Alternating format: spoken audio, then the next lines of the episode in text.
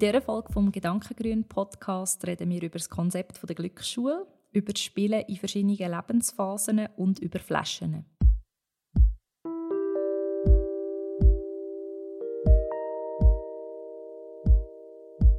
Hallo, schön, dass du heute auch wieder zu bei unserem Gedankengrün Podcast. Das ist der Podcast, der sich um das Thema Achtsamkeit mit sich selber und mit der Umwelt dreht. Am Mikrofon für dich sind heute wieder Corinne und Jasmin. Ähm, ich möchte mich gerade als erstes ein bisschen ähm, also entschuldigen. Ich muss mich eigentlich nicht dafür entschuldigen, aber meine Stimme ist ein bisschen beleidigt und es kann auch sein, dass ich mich heute ein bisschen öfters muss, äh, räuspern oder ein bisschen Wasser trinken in between. Also wenn du das störend findest, dann sorry. aber ich kann es gar nicht ändern. Ähm, ich bin ein bisschen verkältet. Aber ähm, ja, es ist, äh, nicht so, sollte nicht so ein riesiges Problem sein. Aber einfach, dass es du weißt, dass ich vielleicht heute ab und zu mal ein bisschen so mache. Genau. Ja, ähm, ich habe heute ein Thema mitgebracht, Corinne. Ich bin gespannt, ob du auch schon davon gehört hast. Ich könnte mir vorstellen, dass wir sogar auch schon darüber geredet haben. Und zwar habe ich das Buch gelesen von Daniel Hess mit dem Namen Glücksschule. Und ich bin jetzt ähm, diese Woche endlich fertig geworden. Also man sagt, ein bisschen, der Weg ist das Ziel. Ich habe nicht einfach das Ziel gehabt, das Buch möglichst schnell durchzulesen, sondern mir auch immer wieder Notizen gemacht und Gedanken gemacht und so ein überlegt, wie ich gewisse Sachen umsetzen in meinem eigenen Schulalltag. Aber es ist jetzt gleich irgendwie ein schönes Gefühl, so das ganze Werk so von A bis Z irgendwie gelesen und auch so ein bisschen bearbeitet zu haben. Und ähm, ich habe eigentlich schon lange gedacht, oh, das will ich unbedingt mal im Podcast ähm, mit dir und mit den Zuhörerinnen und Zuhörern teilen. Und ich habe aber immer gefunden, ich will es eigentlich wirklich fertig gelesen haben, bevor ich das mache. Ich weiß nicht, kennst, mhm. also kennst du mhm. Glücksschulbewegung ein bisschen? Ähm, ich finde es mega spannend. Es betrifft mich natürlich als Lehrerin nochmal ein bisschen auf eine andere, wie soll ich sagen, auf eine andere Art, weder wenn man jetzt nicht Lehrerin ist oder vielleicht ein älterer Teil ist, der Kinder in der Schule hat. Ähm, weil ich mache mir seit Jahren Gedanken über das Schulsystem und finde, es läuft einiges falsch. Das habe ich, glaube auch schon des äh, Öfteren so ein bisschen angesprochen, irgendwo mhm. in den Zwischenzielen in diesem Podcast. Und ist ja immer wieder ein Thema in meinem privaten Umfeld, wenn wir Gespräche haben. Ich habe auch viele Lehrerinnen und Lehrer im Umfeld so. Und ich finde, dass Glücksschule, nicht nur das Buch, sondern das ganze Glücksschul-Movement, wenn ich das so darf bezeichnen, einfach extrem inspirierend, weil es halt aufzeigt, dass es nichts bringt, wenn man ähm, quasi über das System abflucht und das Gefühl hat, hey, das ist alles so scheiße und wenn das nicht so wäre, dann könnte ich endlich, sondern dass man es einfach annimmt als es ist eine Begebenheit es ist eine Begebenheit und ähm, sich probiert zu überlegen, was kann ich in diesem Rahmen in, überhaupt selber umsetzen. Also was ist möglich. Und ich bin recht lang so ein bisschen ja, in diesem negativen Gefühl gefangen gewesen. Hey, irgendwie wollte ich mega gerne Lehrerin sein, aber eben das System und habe wie einen Knorz gehabt. Und ich habe jetzt das Gefühl, dass ich auch unter anderem durch das Lesen von dem Buch oder durch das Finden von dieser Bewegung ähm, ich will neue Ansätze haben, um einen anderen Umgang damit zu finden. Weil ich bin mega gerne Lehrerin und ich fände es eigentlich ein bisschen traurig, wenn es nur ein ganz oder gar nicht könnte geben.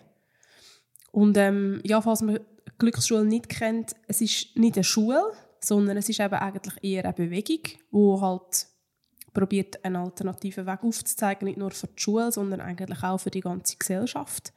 Und es setzt voraus, dass man als Mensch bereit ist, ähm, an sich selber zu arbeiten, bei sich selber anzuschauen. Und es hat, ähm, finde ich, eigentlich sehr viel mit diesen Themen zu tun, wo wir uns auch in diesem. Podcast und auch sonst damit beschäftigen und darüber unterhalten. Es geht wirklich darum, ja, dass man halt aus Liebe heraus handelt, aus Empathie heraus handelt, auf Augenhöhe auch mit Kindern und Jugendlichen ähm, redet und mit ihnen auch auf Augenhöhe umgeht und sie nicht irgendwie als so halbfertige kleine Menschen behandelt, wo man jetzt muss sagen, wo es durchgeht.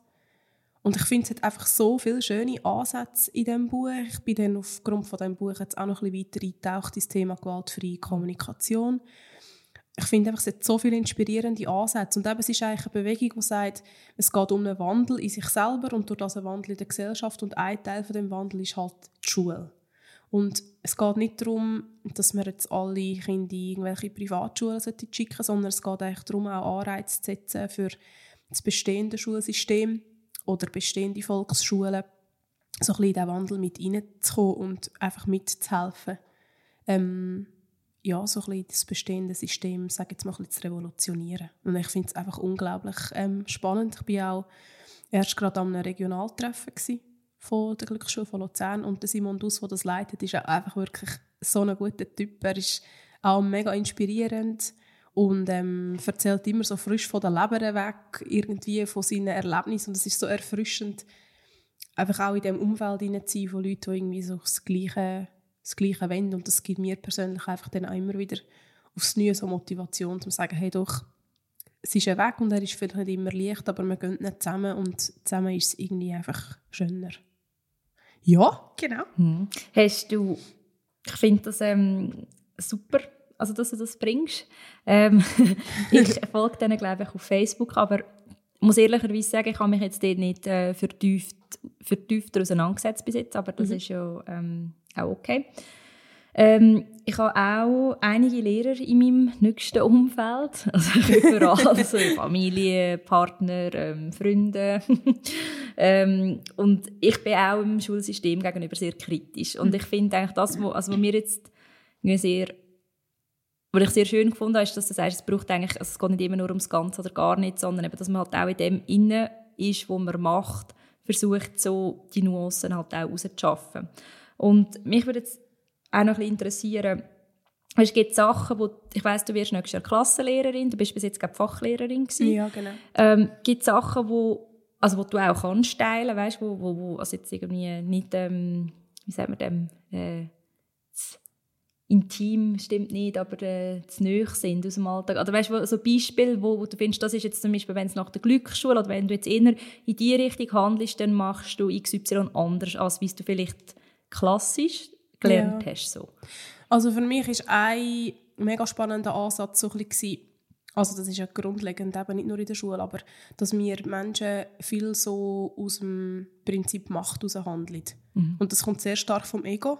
Und wir probieren uns ja immer irgendwie selber so ein bisschen zu schützen und so, haben so ein bisschen wie einen Schutzpanzer an und wollen eigentlich möglichst nicht, dass jemand durch diesen Schutzpanzer durchkommt. Und das heisst, wir tun halt viel, wenn jetzt jemand, wenn du etwas sagst, was mich verletzt, dann kann ich irgendwie schnippisch reagieren, oder? Und dann ist das, das Prinzip Macht, wo irgendwie einfach ähm, das wie nicht will, an sich anlassen. Und ich kann aber auch dann anders handeln und kann einfach sagen, hey, es hat mich jetzt ein bisschen verletzt. Mhm.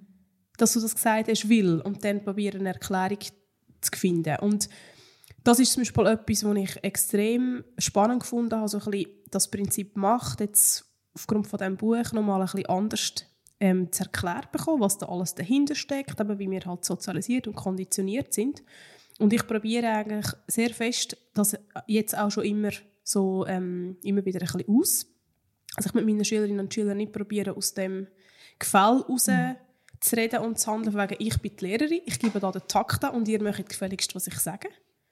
Ähm, weil ich habe ehrlich gesagt schon immer ein das Gefühl gehabt, ich will jetzt überhaupt nicht sagen, PH lehrt das so, aber ich habe immer ein das Gefühl gehabt, du musst am Anfang als Lehrperson, gerade wenn du neu in eine Klasse reinkommst, streng sein und den Tarif durchgeben, damit sie wissen, du bist da der Chef. Und inzwischen finde ich das eigentlich recht lächerlich, weil ich eigentlich das Gefühl habe, es ist überhaupt nicht so. Sondern ich habe das Gefühl, wenn ich in ein Schulzimmer reingehe und sehe, da sind, sagen wir, 18 Jugendliche, 18 Kinder, und ich gehe einfach rein und habe die gern und begegne ihnen auf Augenhöhe, probiere auch ihre Ängste, ihre Sorgen, ihre Wünsche, auch ihre Möglichkeiten und ihre Fähigkeiten mit einzubeziehen, dann habe ich das Gefühl, dann hat man wirklich eine Möglichkeit, um sich mit Respekt begegnen. Ich meine, wenn ich reinkomme und einfach auf den Tisch haue und die Chefin spiele, dann habe ich auch einen Respekt, eine Art. Aber das ist halt nicht so echt. Mm. Also es ist ein Respekt, der mehr so ein bisschen auf, wahrscheinlich auf Angst gründet, weder auf wirklich respektieren dich als Person. Mhm. Und ich möchte eigentlich von meinen Schülerinnen und Schülern gerne als Person respektiert werden. Natürlich kann man auch wieder sagen, ja, man kann nicht von allen, also du, es kann nicht damit rechnen, dass dich alle gerne haben, aber das, das meine ich auch nicht. Aber, aber es geht ja nicht um, ums Gern haben, Nein. oder, sondern es geht einfach darum, wirklich um den Respekt eigentlich im eigentlichen Sinn. Genau, um Ja. wirklich einen, einen wahrhaftigen Respekt. Und ich merke zum Beispiel auch mit Problemschülern, meistens sind es auch Schüler, ähm, hast du auch die Möglichkeit, einfach probieren, liebevoll auf die Person einzugehen und zu sehen, was hat er ähm, für ein Rucksäckchen, das er, oder für einen Rucksack, den er mit sich trägt und kann probieren, das zu anerkennen, dass es der einfach nicht so leicht hat im Leben und kann probieren, ihm trotzdem mit Liebe zu begegnen und mit Respekt zu begegnen, auch wenn ich nicht alles an seinem Verhalten natürlich super finde. Und ich kann das auch ihm so sagen, dass ich sage, hey, schau, das und das ähm, finde ich persönlich jetzt ein bisschen problematisch, will und kann es ihm probieren erklären, aber immer auf eine Art und Weise, dass er sich nicht als Person verurteilt fühlt. Oder auch die Art und Weise, wie ich auf Störungen reagiere. Ich meine, logisch ist es nicht jeden Tag gleich, aber ich probiere auf Störungen nicht so zu reagieren, als dass es, dass es ein Angriff gegen meine Person und meinen Unterricht ist, sondern ja, es gibt x Gründe, warum Schülerinnen und Schüler den Unterricht stören können. Vielleicht ist es nicht langweilig, vielleicht ist nicht gerade irgendetwas Lustiges in Sinn gekommen, sie das unbedingt teilen. Also ich merke einfach, ich, ich probiere sehr fest mit der Haltung anzugehen, ich nehme mich selber nicht so wichtig in diesem Schulzimmer. Ähm, ich muss nicht immer alles so im Griff haben, ich muss nicht immer die Chefin sein, ich kann auch Sachen einfach mal ein bisschen so probieren passieren und mal schauen, was sich daraus ergibt.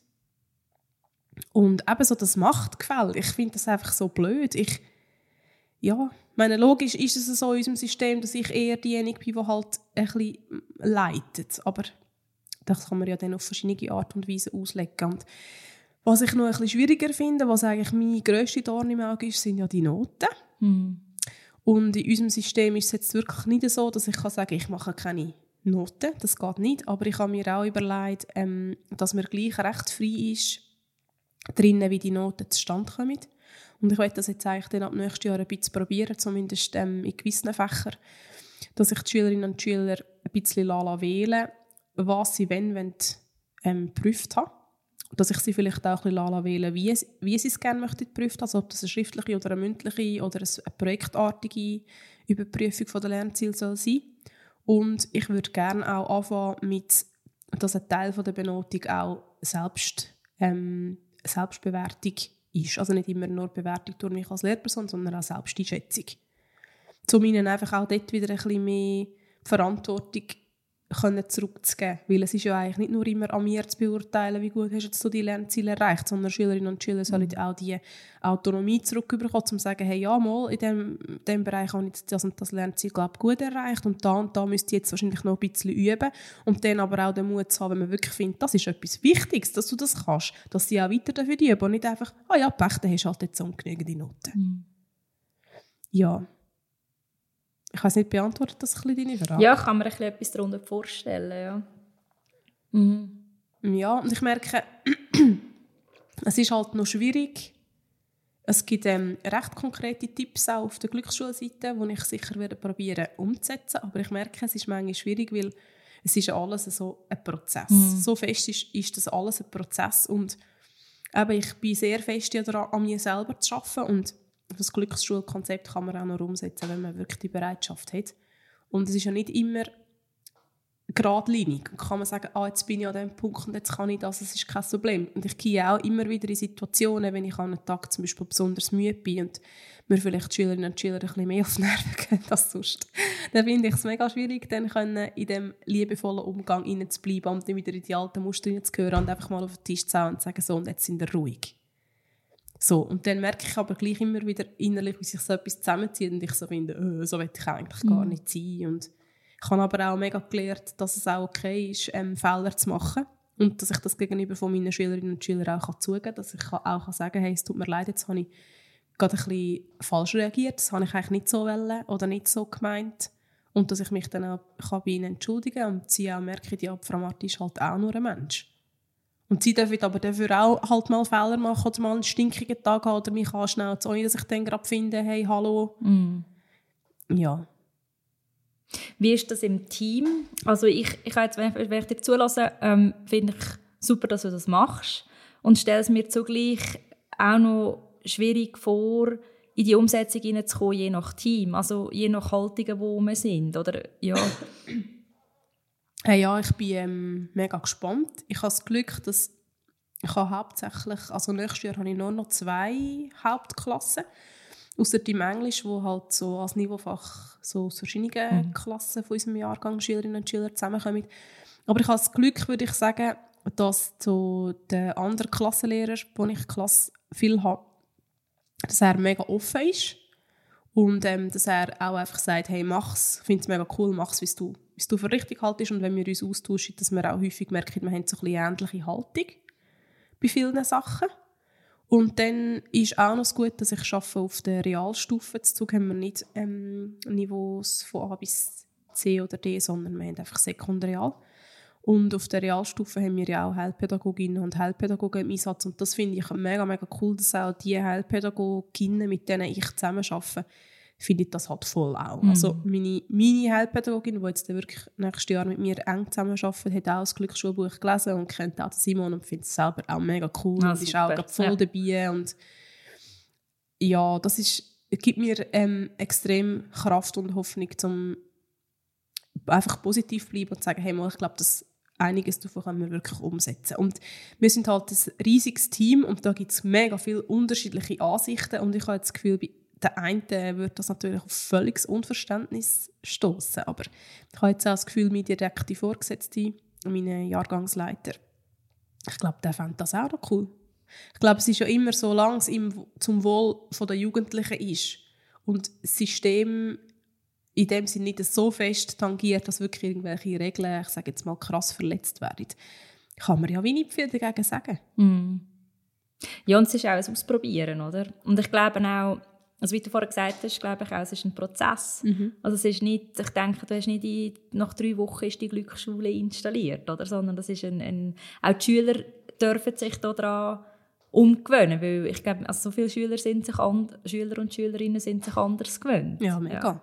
Also ich mhm. bin auch sehr gespannt, vor allem, weil es ist eine dritte Oberstufe, wo ich jetzt dann, also es ist jetzt in der zweiten und komme dann im August in die dritte Oberstufe, das heißt, es ist ihr neuntes Schuljahr und es ist dann natürlich auch nochmal ein bisschen speziell, wenn dann plötzlich Sachen vielleicht ein bisschen anders laufen, aber ich kann mir vorstellen, dass die einen werden gut mit dem klarkommen und die anderen nicht und die, die ich merke, kommen nicht mit dem klar, die kann ich ja auch weiterhin stützen und führen und halt ihnen sagen, mhm. mach, ich würde dir vorschlagen, dann mach es doch so, wenn sie das, die Freiheit nicht können nutzen oder mit dem nicht können umgehen mhm. Und ich denke, für die anderen ist es auch einfach schön, dass sie vielleicht wenigstens ein Jahr noch von neun Jahren halt ein bisschen anders können in die Schule kommen Und vielleicht auch ein bisschen lieber, zumindest in meinem Unterricht, ähm, auch noch mal ein bisschen lieber kommen. Und ich merke ja das auch. Ich ich meine, wirklich ohne überheblich zu sein, aber ich habe das Gefühl, die Schülerinnen und Schüler kommen grundsätzlich sehr gerne zu mir in die Schule und sind auch immer mega traurig, wenn sie aus irgendwelchen Gründen, sei es jetzt, weil sie aus der Schule kommen oder weil es einfach einen Wechsel gibt, nicht mehr zu mir in den Unterricht kommen können, weil ich glaube schon das Gefühl habe, dass sie einfach das merken, dass ich es einfach grundsätzlich gut mit ihnen meine. Und ich glaube, auch wenn das auch ein Prozess ist, aber das ist für mich wie so eine Grundhaltung, mhm. die ich eigentlich schon lange habe und ich bin für das mega dankbar, dass ich das auch einfach so ja, wie soll ich sagen, also natürlich irgendwie ich gespürt habe, dass ich das eigentlich mhm. so will und ich habe das Gefühl, das ist eigentlich schon die halbe Miete. Auch wenn man gleich muss ähm, bewerten und ja. Aber ich bin auf jeden Fall wirklich mega gespannt, wie es rauskommt. Mm. Du dann gerne mal Sehr gerne.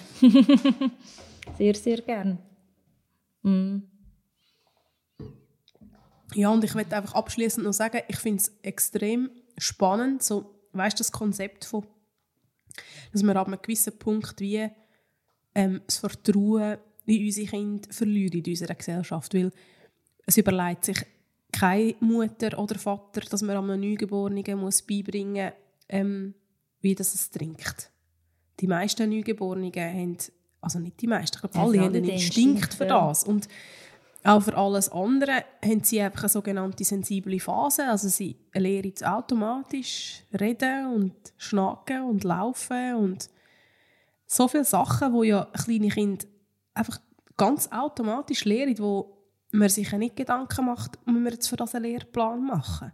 Und ab einem gewissen Alter tun wir wie an den Kindern die Selbstständigkeit mhm. absprechen. Und ich muss ehrlich sagen, ich habe mir das ganz lange gar nicht überlegt. Aber eigentlich finde ich das recht blöd und auch ein bisschen gewalttätig, dass man dann einfach ab, ich sage jetzt mal fünf oder sechs, Kinder in so eine Einheitsschiene reinpressen und dann einfach sagen, ja, jetzt musst du das lernen und jetzt musst du das lernen und dann auch voll die Krise schieben, wenn sie dann nach der ersten Klasse jetzt das und das Lernziel nicht erreicht und nicht können, oder? Dann hat man das Gefühl, oh mein Gott, aber eben Kinder haben eigentlich eine sensible Phase und es haben nicht alle Kinder eine sensible Phase für zum Lesen und Schreiben lernen mit 7 oder 8. Es gibt Kinder, die haben das halt erst ein bisschen später dafür, können andere fast mit irgendwie 4 schon lesen. Und ich finde einfach, das ist für mich mega, mega wichtig, als Erkenntnis einfach zu sagen, hey, allgemein als Eltern, als Lehrpersonen und auch sonst in der Gesellschaft haben wir doch einfach wieder ein bisschen mehr Vertrauen das Kind schon das lehrt, mhm. was für sie wichtig ist. Und ganz ehrlich, wenn jetzt halt jemand etwas nicht lehrt, wo ich jetzt finde als Lehrperson, das ist doch mega wichtig, ist es nicht mein Problem. Und dann nicht meine Verantwortung, weil jeder Mensch trägt schlussendlich ja die Verantwortung einfach für sich und für sein eigenes Leben. Ich finde auch dort drin, kommt mir im Fall gerade in Sinn, kennst du den Film «Alphabet»? Mm -mm. Äh, oder das Buch, das habe ich vor, ja, das ist ein paar Jahre her, darum kann ich dir jetzt ganz, ganz, also nicht irgendwie mega differenziert ähm, darüber erzählen. Es ist vom Arno Stern, wenn ich das richtig im Kopf habe. Und er ist ähm, nicht in die Schule gegangen. Mhm. Er ist von seinem Vater unterrichtet worden oder begleitet worden auch. Und ähm, ich habe das Buch eigentlich das recht verschlungen und äh, sehr, sehr spannend gefunden, auch wie er beschrieben hat, wie er sie seinen Sohn aufzieht und zum Beispiel auch, also es geht jetzt geht, das ist das Beispiel weniger von der Schule, sondern mehr von Spielsachen. Dass ähm, ganz viele Spielsachen, und ich finde es aber irgendwie eine, eine gute Analogie, ähm, also zum Beispiel ein Spielzeugauto hat fast keine Türen mehr oder ganz wenig Details damit. Dass, äh, und es ist aus Plastik und es ist ähm, eigentlich sehr ein abstraktes Auto, das dargestellt wird. Und ähm, dass wir auch viel ganz genaue Vorstellungen haben, wie ein Kind dann mit Spielzeug zu spielen hat. Mhm. Und er hat dann zum Beispiel angefangen, seinem Kind, also dass er sich auf die Suche macht nach Autos oder Autos, die sehr möglichst originalgetreu sind. Und das, auch, das, ist, das ist mir so hängen geblieben, das Beispiel. Und dass er dann sagt, sein Sohn liegt dann stundenlang auf dem Boden und kurft mit dem Auto und beobachtet das und wie er auch ganz andere Sachen mitnimmt. Und dass wir auch so viele Sachen abstrahieren oder auch die verniedliche, also verniedlichte Sprache, also da geht es jetzt wirklich gerade um Kleinkinder, aber ich finde, es geht wahrscheinlich genau in das hinein, oder? Dass wir, also, dass wir ganz eine genaue Vorstellung haben, wie Kinder etwas müssen lernen und wenn und dass wir eigentlich schon eben von Kindern auch völlig unterschiedliche Fähigkeiten haben und auch unterschiedliche Interessen. Und ich glaube halt daran, dass das auch mega wichtig ist, dass wir alle unterschiedliche Interessen haben, weil nur so eine Gesellschaft dann halt auch funktioniert. Wir brauchen Leute, die super kreativ sind. Also ob jetzt äh, für Kunst und Kultur oder auch für andere Jobs, wo Kreativität, äh, finde ich, zunehmend gefragt ist und noch mehr wird gefragt sein. Ähm, wir brauchen aber auch Leute, die super sind im analytisch denken ähm, oder äh, sehr strukturiert können arbeiten oder? Also es ist wie so, ja, das, das ist wie das macht unsere Gesellschaft aus. Es gibt so ähm, viele Jobs. Also es gibt so eine riesige Vielfalt. Da können wir nicht alle genormt denke aus dem Schulsystem rauskommen. Ja, eben, es macht, also ich finde, ja. es macht keinen Sinn. Und der Witz ist ja, die Schule sollte eigentlich ja ein Abbild sein von der Gesellschaft, beziehungsweise die Schule sollte ja so aufgebaut sein, dass es der Gesellschaft also dient, ist jetzt vielleicht ein bisschen blöd, aber ja, dass das, dass das zusammenpasst. Mhm. Und das Problem ist aber, dass das Schulsystem halt so immer hinten hinkt mit allem. Also man ist ja irgendwie immer 20 Jahre hinten drin.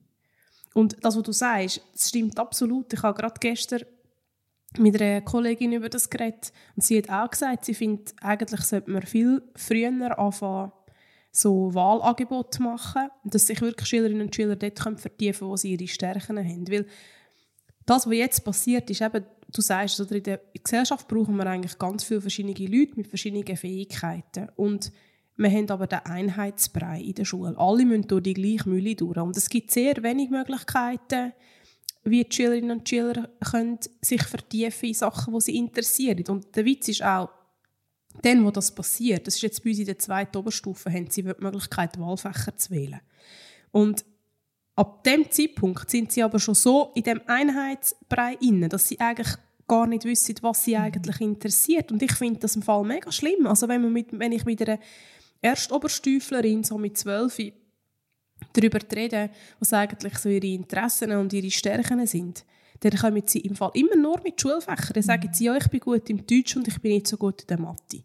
Dann sage ich, ja, aber das habe ich dich nicht gefragt. Ich wollte wissen, was deine Stärken sind, was du gerne machst, was sind deine Interessen. Und dann merke ich riesige Unterschiede, je nachdem, wie die Kinder und Jugendlichen aufwachsen, gibt es vielleicht Eltern, die halt denen, also wo das bewusst ist und wo das mega fördern und andere, die das halt überhaupt nicht fördern. Und das ist ja auch nicht ein Vorwurf an die Eltern. Manche wissen es ja einfach nicht besser oder sind vielleicht auch einfach so aufgewachsen. Aber ich finde das einfach mega schlimm, wenn ich jetzt so selber könnte, von meinem Gefühl her beurteilen würde ich sagen, etwa 80 Prozent der Jugendlichen können nicht Stärken benennen und können nicht Interessen aufzeigen und haben kaum Hobbys. Ja, das und das sind so eigentlich eh, also betroffen. Also ja, ich kenne das von mir, weißt, ich glaube, ich es gerade überlegt, ich kenne es von mir früher selber auch ich bin, ja, und, und wenn ich, ähm, wenn ich jetzt auch ein bisschen zurückschaue auf mein Leben, weißt, ich mhm. finde, das macht so einen Unterschied auch. Und auch, wie man, also wie man sich auch kann gegenseitig bestärken auch in dem, in den Interessen zu folgen und was dann auch möglich ist, oder? Ja, mega. Ja. Also, und ich merke das ja schon auch. Also, wenn du jetzt sagst, wenn du dich selber beobachtest, mir ist es auch so. Ich würde jetzt auch nicht sagen, dass als ich ähm, in der Oberstufe war, dass ich das mega gut konnte. Und darum merke ich auch jetzt mit Anfang 30, dass ich immer noch auch in diesem Prozess hinein bin, um herauszufinden, wer ich eigentlich bin und was ich eigentlich gut kann und was ich eigentlich gerne mache. Also natürlich ist auch das ja immer wieder im Wandel, aber ich merke auch, ich habe das jetzt nicht unbedingt so mitbekommen in der Schule, dass das etwas Wichtiges ist, dass man das lehrt. Und ich meine, bei der Berufswahl, das ist das beste Beispiel. Ich habe keinen Plan, was ich machen will. Und dann ist meine beste Freundin mal als KV schnuppern. Da habe ich gefunden, ich gehe auch mal als KV schnuppern. Aber es ist Katastrophe, es interessiert mich überhaupt nicht. Hast du das KV gemacht? Ich bin dann äh, ähm, nach einer Berufsberatung, wo ich gewisse Sachen aufgezeigt bekommen habe, was vielleicht jetzt für mich noch gut wäre, bin ich dann an die Wirtschaftsmittelschule gegangen, mhm. Luzern. Und für mich war wie klar gewesen, dass ich eigentlich noch gute Noten haben und so und wirklich nicht so gewusst habe, was ich machen will, dass es gut ist, wenn ich noch ein bisschen in die Schule gehe. Und ich hätte auch können, äh, als Kurzzeitgymnasium aber ich habe mich dann für die Wirtschaftsmittelschule entschieden, weil du halt dort einen Abschluss machst. Also schlussendlich gehst du drei Jahre in die Schule und machst ein jähriges Praktikum und dann hast du eigentlich einen eidgenössischen Abschluss Kauffrau mit Berufsmatura. Und das hat mir einfach in dem Moment ein bisschen mehr zugesagt, weil ich gar nicht gewusst habe, was ich machen will. Und ich gefunden habe, da habe ich wenigstens nach einer Ausbildung, wo wenn ich keine Lust mehr habe, noch länger in die Schule zu gehen, dann kann ich auch mal ein bisschen arbeiten und ein bisschen Geld verdienen. Und du machst aber gleich an der äh, Wirtschaftsmittelschule auch Sprachdiplom und das Informatikzertifikat und ich finde, es ist noch so ein bisschen gut. Du bist nachher nicht schlecht aufgestellt. Genau. Und das KV habe ich aber dann gemerkt in diesem Jahr Praktikum. Es ist überhaupt nicht meins, einfach den ganzen Tag am PC sitzen. Und ja, ich meine, es ist auch schwierig, wenn man irgendwie mit 14 sich schon muss entscheiden muss, wie es irgendwie seine Zukunft soll aussehen soll. Also ich meine, auch das finde ich halt eigentlich mega schwierig bei uns im jetzigen System. Ich meine, es gibt Sättige, die kannst du mit 14 gut irgendwie in eine Schreinerlehre oder so schicken weil die das mega gerne machen und mega gut können und für die ist Schule längstens, die wollen eigentlich nicht mehr in die Schule und andere, die sind einfach halt noch nicht parat. Die sind vielleicht dann irgendwie mit 17 oder so mal an einem Punkt, wo sie können sagen, hey doch, ich glaube, jetzt bin ich parat für eine Ausbildung oder so, jetzt weiss ich, was ich machen will. Und auch dort wieder, ja, man tun einfach alle so locker flockig ins Gleiche reindrücken. Ja, und auch, dass, sich, dass das heute nicht mehr so ist, wie es vielleicht vor 20, 30 Jahren auch noch anders war oder 40 Jahre, dass, dass man heute einen Beruf lernt und das Leben lang ausführt. Ja. Oder? Es ist, ähm, also ich glaube, so viele Leute machen heute mal eine Erstausbildung und dann arbeiten wir eventuell ein bisschen drauf, manchmal auch gar nicht und merkt nachher, oh, eigentlich würde ich gerne noch ein bisschen in diese Richtung und also eben das dürfen auch herausfinden. Oder ich habe, das ist eine Frage, die mich beschäftigt, auch eigentlich, wie kann man Kinder stützen, fördern oder auch Jugendliche, eigentlich, also ja, eigentlich wahrscheinlich das, was du unter der Glücksschule beschreibst, ähm, dürfen so seine eigenen Interessen zu stehen und auch zu überlegen, was will ich wirklich. Mhm. Und eigentlich sehr ähm, auf einer Ebene, wo es gar nicht um rationale Gründe geht. Weißt nicht, ah, mit dem verdiene ich viel Geld oder mit dem kann ich das, mit dem kann ich das, sondern wirklich so was Also eigentlich auch übrigens die Frage, die mich nicht nur bei Kindern interessiert, sondern auch bei Erwachsenen. Das ist so das Thema, wo mich ähm, unglaublich fest flasht, oder? So, weil ich so fest davon überzeugt bin, dass wir alle so eine, ich sage dem Urwesen in uns innen haben und dass das sehr oft verschüttet wird durch unsere Prägungen, durch unser Aufwachsen. Ähm, und dass man, wenn man das dann schafft, also die, die Schichten wieder abzulegen, was da kommt und was ist denn eigentlich eben, was liegt denn genau zuunter? Ich finde das unglaublich spannend, die Thematik. Mega, mega fest.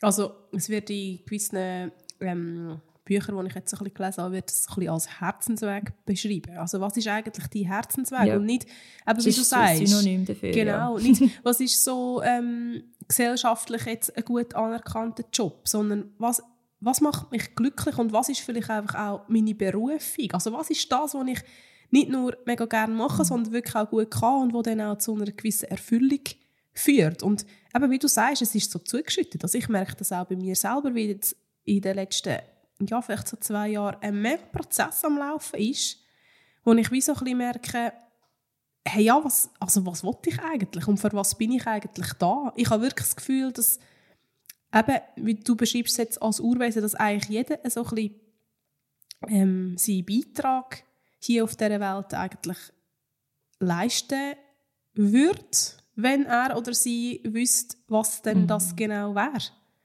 Und ich denke, das ist eine mega schöne Aufgabe, auch für uns als Gesellschaft, wieder ein bisschen mehr auch die Schule in so eine Richtung zu bringen, dass wir Menschen haben oder junge Leute unterstützen, dass sie wirklich eben ihren Herzensweg können finden können, beziehungsweise dass das gar nicht mehr zugeschüttet wird und dass sie einfach von Anfang an auf dem Weg können, können sein und einfach den Weg können gehen und nicht eben irgendwann die Schichten müssen wieder ausbuddeln.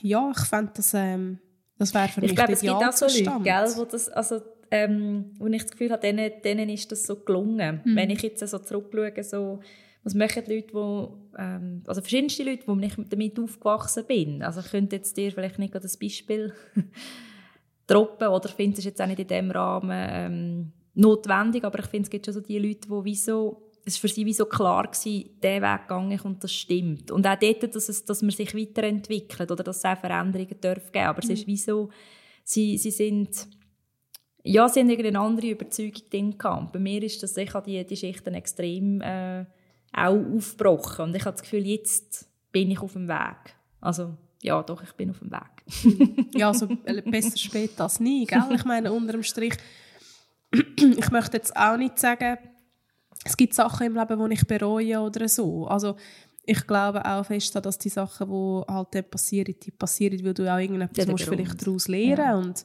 von dem her, also ja, ich finde das ja, ich finde das völlig okay, wie es ist, aber ich merke, auch wenn man ja sagt, oder ja, mehr ist immer so eine Aussage, auch wenn ich schon gelesen habe, dass es das Konzept gibt, von wegen, jeder Mensch kommt das aufbürdet über, was er braucht, um seine Lektion zu lernen in diesem Leben oder in diesem Abschnitt vom Leben. Ähm, merke ich wie, dass es mir manchmal schwerfällt, das einfach zu akzeptieren und dann das auch Leiden von gewissen Menschen oder gerade von Schülerinnen und Schülern, wenn wir es vom Schulkontext haben, so müssen mit anzuschauen und dann so machtlos und hilflos zu sein und eigentlich nicht viel können zu machen. Und dann muss ich mich dann einfach selber wieder motivieren und sagen, hey, du machst im Kleinen etwas und das ist jetzt vielleicht deine Aufgabe, dass du das auch aushaltest, dass du halt, ja, Anführungszeichen, nur im Kleinen etwas kannst machen aber ich finde so das ganze Spannungsfeld, das finde ich schon noch spannend. Also eben, es ist jetzt halt so, wie es ist. Wir können nicht vom einen Tag auf den anderen alles umkrempeln und das wäre, glaube ich, auch nicht gut. Ich glaube, das muss ein Prozess sein. Der Wandel muss in kleineren Schritten stattfinden und ich glaube, es zeichnet sich schon ein bisschen ab, dass es einen gewissen Wandel gibt. Ich meine nur schon, dass ähm, Yoga irgendwie wie Pilze aus dem Boden schießt und mega viele Leute anfangen meditieren und einfach auch so ein bisschen das Spirituelle, wo immer mehr, finde ich, so ein bisschen Einzug halten in unsere Gesellschaft, ist ja auch ein Zeichen davon, dass ein Wandel stattfindet und dass man mehr ähm, dazu kommt, zu sagen, okay, ich, gehe, ich tue mich ein bisschen innen wenden und nicht nur immer im Aussen orientieren. Ich ähm, habe auch ganz fest die, die Überzeugung, dass Wandel im Aussen nur möglich ist, wenn wir in uns innen arbeiten. Und das ist halt auch etwas, wo eben äh, unbequem ist, ähm, schmerzhaft auch ist. Und, aber es ist eigentlich, ähm, nur so kann, kann nachher auch anders daraus entstehen. Ja. Das ist eigentlich das, Grund, Ja, genau das das, ist wirklich das Grundkonzept von der Und- Glücksschule, was ich genau. auch sage, das geht gar nicht anders. Es geht gar nicht braucht halt anders, ein bisschen ja. Mut, aber Mhm. ja, es ist Und nötig. ich finde dort auch noch so einen Gedanken, weißt, dass wenn, wenn es am Anfang ein bisschen unbequemer wird, dann fragt man sich wahrscheinlich schnell mal, oder, also ich kenne das auch aus eigenen so Prozess, ähm, so, ja, warum mache ich jetzt das genau? Jetzt geht es mir irgendwie schlechter als vorher, oder? Und das ist aber ein, ein, ein, ein, normaler und auch ein natürlicher Verlauf. Und nachher kann eigentlich dann eben ein Wandel passieren oder Transformation passieren. Und ähm, es ist dann nachher besser als vorher. Wobei ich finde, die, die Bewertung ein bisschen schwierig. Es ist einfach nachher anders als vorher. Aber man muss eigentlich durch das durchgehen. Und was ich dort drinnen auch wichtig finde, ist, dass wir oft irgendwie das Gefühl haben, es wird nachher, es ist dann negativer. Weil, weißt jetzt auch gerade so die innere Arbeit, dass wir, also ja, es ist streng, manchmal. Manchmal ist es abartig streng und manchmal ähm, finde ich es nicht lustig. Aber ich finde, es gibt so viele schöne Momente. Und für mich überwiegen eigentlich, ich sage jetzt gleich so, die schönen Momente im Fall deutlich. Und es gibt eben auch, es gibt dann halt eben auch, also ich glaube, mehr man eigentlich auch praktiziert, also jetzt ob Yoga, Meditation oder andere Rituale, desto mehr Boden schafft man sich selber. Und desto mehr, also macht man, glaube ich, nachher auch so Stürme ähm, besser aushalten. Ja. Oder also aushalten ähm, besser. Aushalten, finde ich, ist manchmal eben auch so... Einordnen vielleicht. Ja, einordnen oder auch vorbeiziehen. Ja. Weil ein Sturm, also das ist eigentlich ein schönes Sinnbild. Nicht? Wenn man jetzt irgendwie einen Baum hat, wo, wo gut verwurzelt ist, der, der Sturm zieht vorbei. Es ist ja nicht nur ein Aushalten. Aushalten ist auch etwas ähm, sehr Passives. So. Ja. Mhm. Ja, das stimmt. Mhm. Ja, ist mega spannend. Ich habe mir vorhin noch etwas aufgeschrieben, weil du das Beispiel gebracht hast, wegen dem Spielen und wegen dem Auto. Es ist einfach auch noch eine Erkenntnis, wo mir jetzt wie nicht so nahe ist, weil ich nicht oft mit kleinen Kindern zu tun habe, selber nicht Mami bin und auch mm, natürlich als Säcklehrerin hast halt die Jugendlichen, aber mir ist es noch eingefahren, dass sie jetzt zu Zug im Zyklus 1, also Kindergarten Unterstufe, das Spielen wieder mehr gewichten. Und es ist in der, im Glücksschulbuch habe ich das auch gelesen, dass eigentlich das Spielen etwas mega Wichtiges ist und das Kind im Spiel mega viel lehrt und auch extrem viel verarbeitet. Und ich habe das Gefühl, es hat auch jetzt so eine kleine Bewegung in den letzten paar Jahren, dass man so das Gefühl hat, man muss auch schon im Kindergarten irgendwie so ähm, Lernformen reinbringen, die weniger spielerisch sind. Und ich tue das jetzt als Behauptung aufstellen, ich bin keine Kindergärtnerin, aber ich habe eine Freundin, die Kindergärtnerin ist, wo man auch immer mehr will, so auf Leistung und auf Überprüfbarkeit und so. Und ich sage nicht, dass früher im Kindergarten Kindergärtnerinnen nichts haben müssen können und wir einfach ein bisschen gespielt haben. Aber ich habe meine Kindergartenzeit so in Erinnerung, dass es eine mega schöne Zeit war, wo ich durfte zusammen mit anderen Kindern und mit meiner Kindergärtnerin, mit der Susi Schrackmann, die war so toll. Gewesen. Ich erinnere mich heute noch an sie. Ähm, einfach ich durfte schöne Momente verbringen und ich durfte spielen und wir sind vorausgegangen und ich durfte in dem, in dem so viel lernen, auch im Umgang mit anderen Kindern und ich finde das mega schlimm, eben wenn man dann schon so früh anfängt, das Spiel unterbinden und den, den Fluss zu unterbinden. Und eben, ich bin mir dessen wie nicht so bewusst gewesen, weil es ist nicht, ich habe nicht so viele Berührungspunkte mit dem Thema, aber ich, das Spielen ist so wichtig und ich habe erst gerade letztes Mal einmal noch gelesen, dass man sich auch als erwachsene Person sollte jeden Tag ein bisschen Zeit nehmen für das Kind sich ein bisschen zu nähren und einfach ein bisschen zu spielen oder einfach rumzublödeln. Einfach etwas, was einem so ein bisschen gut tut, also der Seele oder eben am inneren Kind einfach ein bisschen gut tut. Das habe ich ein mega schönes, ähm, soll ich sagen, so eine schöne Anleitung gefunden. Jetzt kenn, kennst du im Moment auch, also manchmal habe ich auch das Gefühl, ah, das ist jetzt ein bisschen kindisch. und oft ist es ein bisschen kindisch, das ist ja manchmal auch sehr negativ konnotiert. Und ich finde, manchmal darf es auch negativ konnotiert sein. Aber jetzt eben gerade so, das, also die, die, die spielerischen Momente im Alltag, ich finde, das ist etwas mega Schönes. Also kann man das auch schon vorgenommen, zu zelebrieren oder auch mal im, im Wald, also ich bin nicht immer, mache das nicht immer, aber auch schon bin ich einfach mal hüpfend ein Abschnittchen äh, den Waldweg runter oder so. Und es ist so, es ist wie so, hm, Hoffentlich sehe mich niemand.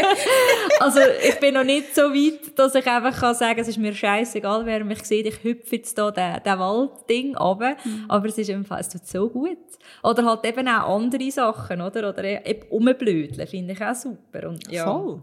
Ja, ähm, im Thema Spielen kommt mir noch in Sinn, ich bin, also ich komme aus einer anderen Berufsrichtung wie du. Ich ähm, bin soziokulturelle Animatorin und habe ähm, mich mit dem Spielen ein bisschen beschäftigt mhm. in den letzten Jahren auch eben, also durch eine Stelle, die ich hatte, im Verein Spieltraum und ich bin dort gerade noch im Vorstand, also so in, ad interim bis im September ist unsere GV und das Ziel von dem Verein ist eigentlich, dass wir öffentliche Plätze bespielen. Und es gibt in Luzern verschiedene und in Zug gibt es eben auch zwei, mhm. wo, wo ähm, der Verein Spieltraum so ein Mandat hat. Und ich habe das auch immer also ich finde es immer noch extrem spannend, was man mit dem erreicht. Und zwar, es ist eigentlich so, ich habe viel festgestellt, bisschen, ich bin selber auf dem Platz gestanden, ein Jahr lang. Ähm, so, wir haben so ein Spielmobil und das ist einfach gefüllt mit, mit guten Spielsachen. Also gut im Sinne von sehr wertig, ähm, qualitativ hochstehend und auch ich verstehe darunter auch noch so Spielsachen, die nicht ganz fix vorgehen, was du damit musst spielen musst. Also es hat mhm. schon auch Stelzen und es hat so Kreisel und Zeug und Sachen, aber es ist nicht... Ähm, also Kinder, Kinder spielen damit einfach, sie, sie, sie tun das einbeziehen in ihre Spielwelten und es ist nicht klar, dass das, du musst jetzt da genau das und so machen. Ich finde, manchmal, wenn ich mir Spielsachen anschaue, bekomme ich Vögel über. Oder auch so, ja, einfach so eine fixe Vorstellung. Und dann sieht man noch die Werbung, oder? Und dann äh, muss man jetzt mit dem Pony dort durchreiten und so. Oder, äh, also, ja, einfach sehr abstrus, wo ich auch finde, es hat irgendwie gar nichts mit, also mit die Kreativität auch, wo wir, oder Kinder in sich hinein, also wir alle, äh, tun wir eigentlich völlig unterbinden mit dem. Und der Spieltraum hat eigentlich so das gegenteilige Ziel, weil man ähm, eigentlich einfach die, die Spielmaterialien zur Verfügung stellt und eigentlich die Kinder dürfen sehr viel machen. Und es ist, ähm, die Spielanimatoren in dem Sinne nicht ein Betreuungsauftrag, sondern es ist mehr ein Anregen, das Kind, das kind begleiten, aber die Eltern sind, also wenn Kind je nach Alter sind, Alter sind die Eltern dabei. Mhm. Und ähm, auch was dort eben entsteht, also zwischenmenschlich, aber auch auf den öffentlichen Raum bezogen, finde ich höchst spannend. Also das Thema Raum einnehmen, Platz bespielen, Platz annehmen, ein Miteinander, also wie man Gruppen kann verbinden kann, auch durch, durch die Methoden des Spielen. Ähm, und auch den Kindern ermöglichen, einfach mal zu sein und nicht, also, dass sie, dass sie einfach dürfen. Also klar, am Schluss wird aufgeräumt, es ist äh, auch klar, dass man Sorge hat zu den Spielsachen, aber sonst einfach machen. Und ich habe das ist eigentlich ein Tohu Wabohu aber auch mega schön, laut, bunt, ähm, ja, einfach machen. Und der Raum, der Raum der Kinder auch zur Verfügung stellen, dass man einfach machen darf. Und ich habe immer so ein bisschen das Gefühl, das ist ein, bisschen ein Kontrapunkt auch zu, zu der Schule, zu anderen Angeboten. Weil, weil so viel gibt es einfach auch so viele Regeln, die man muss einhalten muss. Und ja, also eben, mhm. es gibt schon, oder, also natürlich auch irgendwie nicht auf andere Kinder losgehen, so Sachen, die ich schon auch finde. Also da haben wir logischerweise auch drauf geschaut. Aber sonst einfach wirklich so, und was die alle gemacht haben aus diesen Spielmaterialien. Ich finde das wahnsinnig toll. Also, ja. Und also eben halt auch als erwachsener Mensch halt dann auch zulassen. Mhm. Und nicht reingehen und sagen, oh nein, du darfst jetzt diesen Stecker nicht für das brauchen, weil der Stecker ist eigentlich gedacht für zum Stelzen laufen. Und wenn sie in Stelzen umfunktionieren mit Tüchern in ein Kasperli-Theater, ist ja eigentlich geil. Also, finde ich, ja. Ja, voll, ja. Mhm. Das ist mega schön. Ja. Und ich glaube, so Initiativen gibt es äh, in verschiedensten Städten. Das ist jetzt auch in Luzern. Oder auch so die, die Spielplätze, also so die Bauplätze und so, die es gibt, wo ich finde, haben auch in der Regel einen ähnlichen Ansatz, dass man Kinder befähigen, unterstützen, einfach zu machen. Ja. Und wie ist das im Spieltraum? Hat das eine Altersbegrenzung? Ja, es ist, ähm, das ist noch schwierig zu sagen. Es ist eigentlich gell, wenn jetzt gerade Familie mit mehr Kind, dann sind teilweise wirklich Babys äh, auf dem Platz gewesen, Kleinkind, mhm. dann äh, sicher Vorschulkind viel, weil es jetzt in Luzern nicht wahnsinnig viel Angebot gibt in einem ähnlichen Setting oder Rahmen. Und dann durch die Primarschule durch, bis halt, bis ein Kind, ich würde sagen, nicht mehr interessiert. Weißt, bis sie dann zu alt sind oder vielleicht eben lieber sich auch abgrenzen und finden, ja, wir, sind, wir gehören jetzt nicht mehr dazu. Ich glaube, bis dahin, ja. Mhm. Das ist mega schön, mhm. ja. Ja. Ja. ja. Spannend. Ja. Ja, ich kann schauen, ein bisschen auf die Tour. Genau. Jetzt haben wir etwa schon ein Dreiviertelstündchen. Ja, von mir aus können wir eigentlich auch dann schon zum Tipp kommen. Ja. Da haben wir heute mal eine kürzere Folge. Super. Weil äh, das Thema, das wir hätten, ähm, ich glaube, da würden wir, wäre irgendwie schade, wenn wir dort äh, uns müssten beschränken Aber Finde da gibt es einfach noch eine zweite Folge. genau. Ähm, mein Tipp ist, sind Flaschen von Clean Canteen. Ich hoffe, ich spreche das richtig aus. Ich glaube, Wirst du es auch so aussprechen? es ist, ich bin nicht sicher. Ich habe immer, ich habe immer Clean Canteen gesagt, aber einfach, weil es Aha, für ja, mich so englisch tönt. Aber, aber man schreibt es ja eigentlich auch anders mit K. Es ist mit K geschrieben und ich das wie eine schöne Schweizerin. Nein, oder ist doch gut, Schweizerdeutsch da oder so. versteht es jeder. Äh, Clean Contain Flaschen. Nein, sie sind, sie sind äh, nicht aus der Schweiz, aber ich bin ganz ein grosser Fan davon, weil ich finde, sie sind qualitativ sehr gut. Und ich habe jetzt hier gerade eine mitgenommen, das ist so ein Kaffeebecher, äh, wo der Mann und ich uns beide gekauft haben, im, ich weiß gar nicht, im Winter oder so. Und zwar auch mit der Idee, dass, ähm, dass wir halt Heißgetränk, wenn wir jetzt unterwegs sind, daheim abfüllen, also Tee oder Kaffee und dann mitnehmen. Oder den mitnehmen und unterwegs irgendwo einen Refill machen oder ein, ein, also ein, dass wir einfach unsere eigenen Becher dabei haben. Und das Coole ist, ähm, ich habe jetzt eben so einen Kaffeebecher von, von denen und ich habe aber auch noch eine größere Flasche und die sind beide sind isoliert und ähm, ich jetzt die größere Flasche ist auch, also habe ich zwei verschiedene Verschlüsse oder haben wir noch so einen, einen ich sage jetzt dem Sportverschluss gekauft, äh, damit ich die kann mitnehmen zum Velofahren. Und wenn es jetzt so warm ist, das Wasser bleibt herrlich kühl drinnen. Und im Winter ist es wiederum cool, ähm, also ich habe noch so einen klassischen Dreiverschluss, äh, dann ist es einfach meine Thermosflasche. Und dann muss ich einfach, ja, entweder kann ich direkt daraus trinken, wenn es nicht zu heiß ist und sonst halt irgendwie mit einem Becher oder einer Tasse oder so. Aber ich kann eigentlich ein, ein Getränk so transportieren, dass ähm, die Temperatur so ungefähr bleibt, wie ich mir das wünsche. Und ähm, sie sind aus Edelstahl. Das ist mir sehr wichtig, weil äh, Alu ähm, gibt eigentlich auch Inhaltsstoffe ab ins Wasser oder in die Lebensmittel. Darum benutze ich eigentlich sozusagen kein Alu mehr. Also es hat, äh, kann negative Auswirkungen haben auf Gesundheit. Das ist ein Thema beim Deo oder so. Wenn Deo Aluminium drin haben, dass dann das äh, sich kann negativ auswirken auf gerade auch das Brustgewebe zum Beispiel bei uns Frauen, aber auch bei Männern wahrscheinlich nicht so gesund. Ähm, und Edelstahl finde ich ähm, ja, ist auch sehr langlebig und das ist mir auch immer wichtig bei so Sachen, weil ich merke, ich habe ein eine Aversion gegen ähm, die Flaschen, die mit sehr modischen Prints geprägt sind, weil für mich ist es auch so ein, bisschen ein Auswuchs vom Kapitalismus. Ähm, Im Sinn von, ja, es ist toll, wenn jetzt Flamingos gerade super Saison haben und dann habe ich äh, diesen Sommer eine Flamingo ähm, ist, glaube ich, jetzt diesen Sommer wahrscheinlich schon nicht mehr so super trendy wie vielleicht vor einem, zwei, drei Jahren. Und Ananas sind auch schon ein bisschen durch. Aber es sind so die Sachen, oder? Wo, und nachher merkt man jetzt echt da so eine scheiß Flamingo-Flasche und die ist eigentlich gar nicht mehr trendy und ich wollte die eigentlich gar nicht brauchen. Es tut mir leid, es ist jetzt ein bisschen... Vielleicht tritt ich mit dem irgendjemandem auf die Füße, das ist nicht beabsichtigt. Ich merke für mich, ähm, ich habe gerne schlichte Sachen, weil ich einfach weiss, ich habe länger Freude an denen. Genau, das wäre jetzt ähm, ein bisschen schöner formuliert.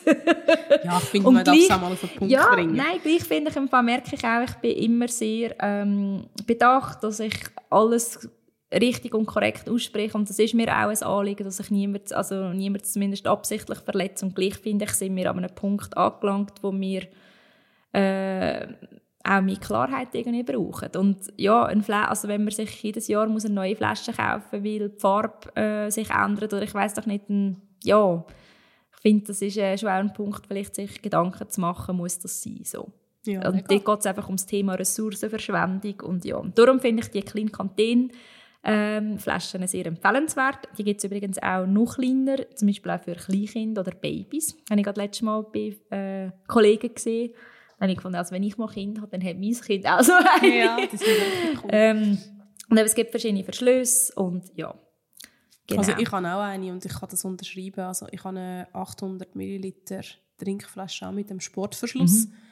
Und ähm, meistens habe ich sie jetzt nicht mehr, weil der Jonas sie entdeckt hat und Ah. er sie super findet. Jetzt Ja. empfiehlt er sie immer.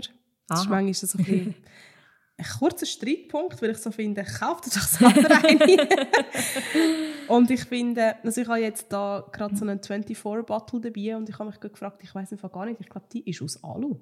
Bist du sicher? Darf ich mal schauen? Ich bin nicht sicher. Aber sie verbühlt einfach auch mega schnell. Und äh, meine Clean Canteen Flasche habe ich schon viel länger und die hat, also die ist einfach noch nicht verbühlt. Sie ist halt auch ein bisschen schwerer jetzt als, als die 24 Bottles Flasche, aber ich finde sie qualitativ viel besser. Ja. Ja. Ja, das ist auf jeden Fall ähm, ja, mein Tipp von der Woche.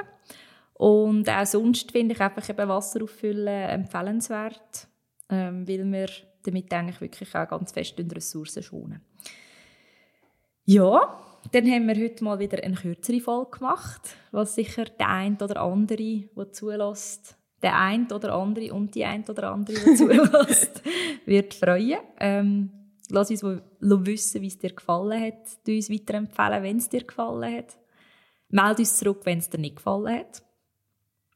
Ja, wir freuen uns sowieso immer mega zu lesen und zu hören von dir, von euch.